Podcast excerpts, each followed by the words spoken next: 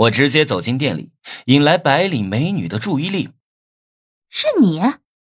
她认出了我，立马露出厌恶和恶心的表情。我以为，你认识他？店员和白领美女很熟，随口问他。哼，一个屌丝，我可不认识。他不屑的哼了一声。提防着点他有可能是来这里偷东西的。偷东西？我笑了，直接问店员：“这里面最贵的衣服多少钱？”说：“我想给女朋友买一件。”听到我这么问，白领美女黄雨薇哈哈大笑：“ 你肯定是不认识外面的店面牌子吧？你要是知道衣服价格，会吓晕过去的。”最贵的拿出来，我要了。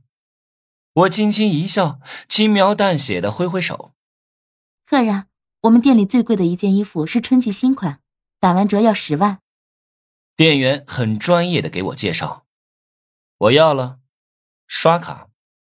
”笑死我了！黄雨薇捂着嘴巴嘲讽我，我也不多说，直接掏出了黑金卡。这是？黄雨薇大惊失色。难道这是世界银行发布的无限额黑金卡？不可能！我得意的看了他一眼，然后把卡交给店员，让他去刷卡。店员愣了好一会儿，才拿走黑金卡。肯定是假的，即便是真的，也是他偷来的。黄雨薇浑身发抖。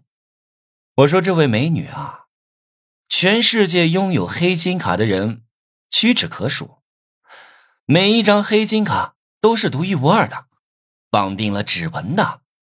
说着，我走到店员面前，用指纹支付了这次账单。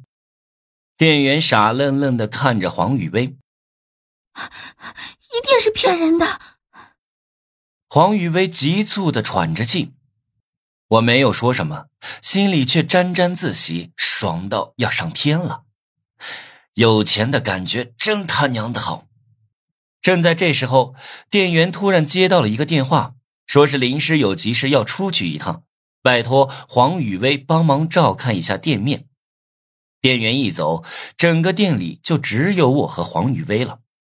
我眯着眼睛打量着黄雨薇，她今天的打扮时尚又骚气，这穿的是紫色的低领薄毛衣，配了一条黑色包臀裙。